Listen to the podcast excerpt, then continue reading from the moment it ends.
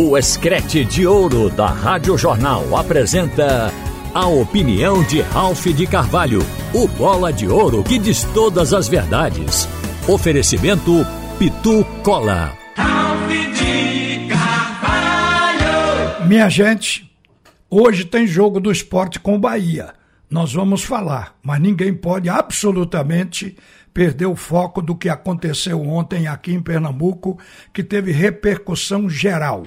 Aquele atraso do Náutico e o que motivou a um atraso tão grande. Agora, sei que muita gente está na expectativa de saber o que, é que pode ocorrer. E o árbitro do jogo, o Flávio Rodrigues de Souza, ele relatou na súmula que o atraso foi de 20 minutos e não 15, como nós tínhamos cronometrado antes da partida começar.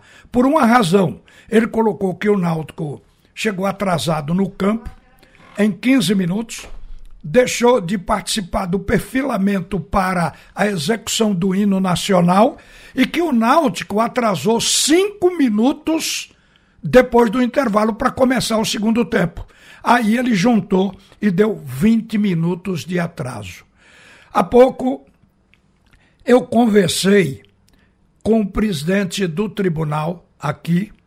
É, esse julgamento do Náutico é no Rio de Janeiro, porque é uma competição administrada pela CBF não pela federação aqui.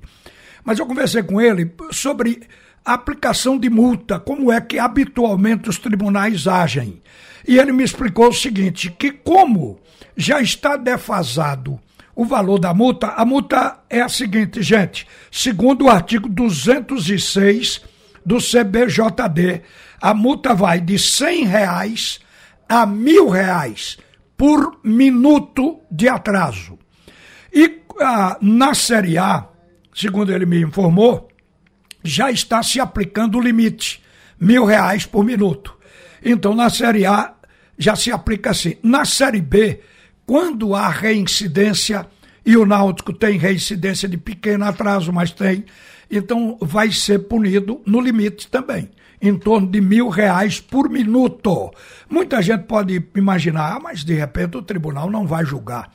Olha, é muito difícil, depois da repercussão, depois de ficar todo um sistema de, de comunicação, rádio, televisão, todo mundo, TV aberta, TV fechada, todos os lados, todo mundo esperando durante 15 minutos e nesse período procurando saber os motivos que estava levando aquele atraso.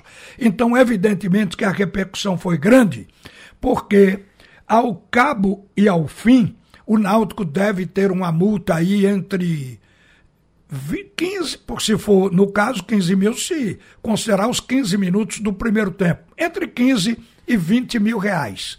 É, o valor baixo para futebol é pouco dinheiro. Então não tem muita preocupação com relação a isso.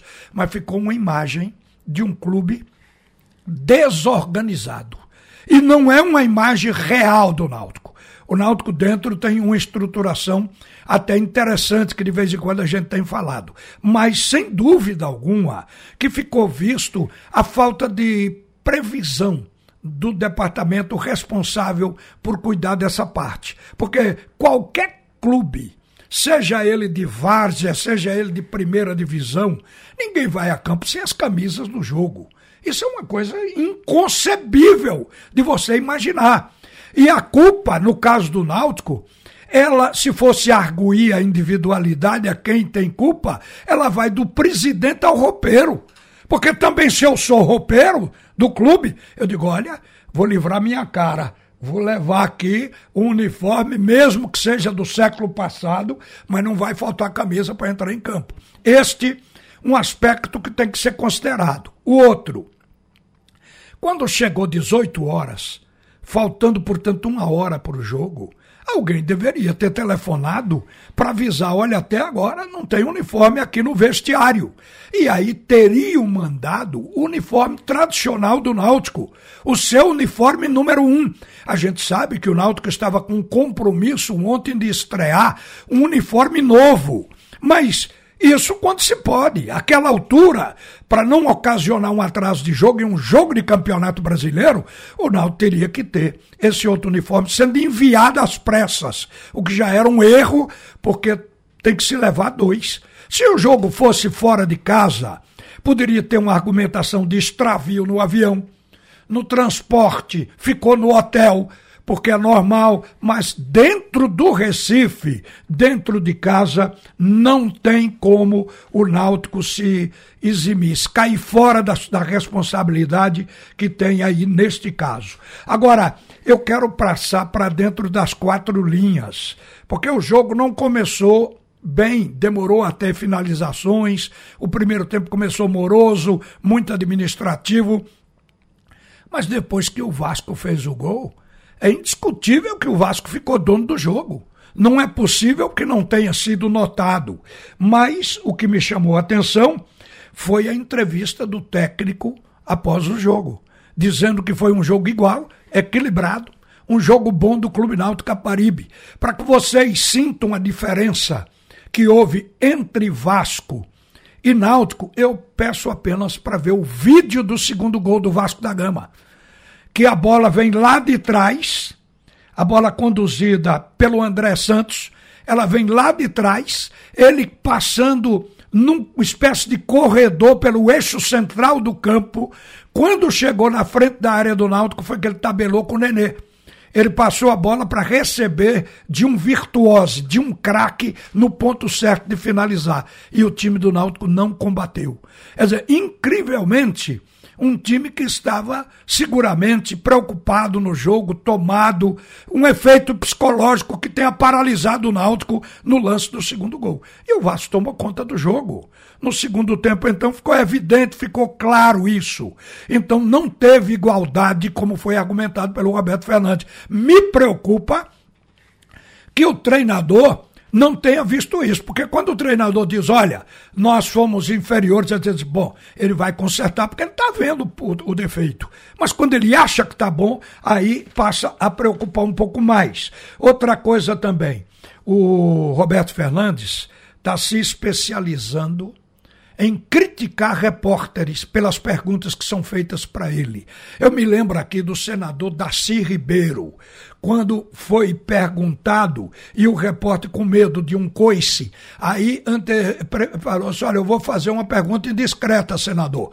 Ele respondeu, não tem pergunta indiscreta, tem resposta indiscreta.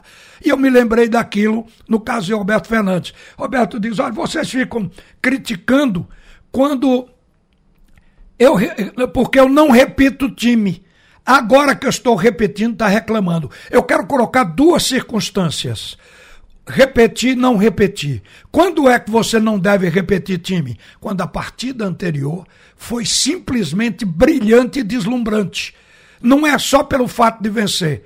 O técnico viu seu time ganhar do Brusque mas fez uma partida fraca, fraca. O jogo foi fraco, tecnicamente ruim, mas o Náutico ganhou.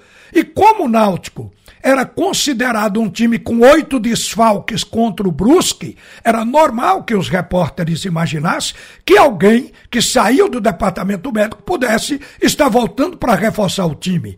Ou não significa, digamos, é, desfalque Júnior Tavares Camutanga, Haldane, são estes os jogadores que foram considerados aptos. Então a pergunta cabia, automaticamente cabia. Mas, meu amigo Roberto Fernandes, eu quero dizer a você que você está sendo notado, portanto, eu estou aqui alertando, como técnico que procura motivos para tirar o corpo fora, para se isentar. Você tem que responder na bucha, porque defeito mudar errado, é da função, é da carreira. Isso acontece com todos os treinadores, com Tite na seleção brasileira ou com o técnico do time de Barra de Guabiraba. Quer dizer, com todo mundo acontece. Então, eu não vejo porquê. Eu só lamento porque você, no fim do jogo, passou uma visão que estava vendo uma outra partida. Outra coisa, se orgulhou do fato do Náutico ter feito dois gols no Vasco da Gama, porque o Vasco da Gama estava cinco partidas sem tomar gols. Mas o Vasco tem mais o que se orgulhar. O Vasco não tinha feito três gols em ninguém nesse campeonato, exceto ontem em cima do Clube Náutico Caparibe. Eu acho que é disso que tem que se preocupar.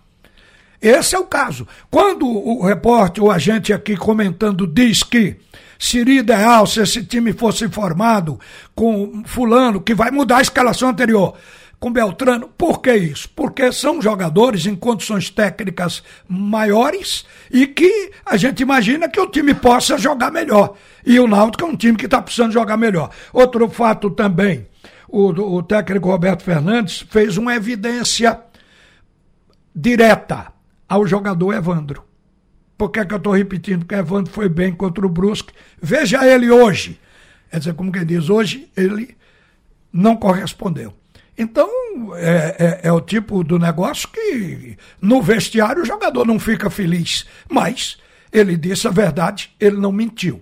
O Náutico não foi bem, nem na questão de administrar o, a, o vestiário, a camisa, atraso de, de jogo, tudo isso o Náutico propiciou, passando para o Brasil inteiro uma desorganização do clube.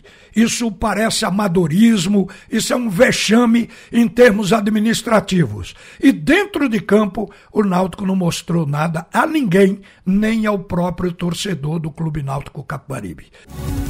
Você ouviu a opinião de Ralph de Carvalho, o bola de ouro que diz todas as verdades.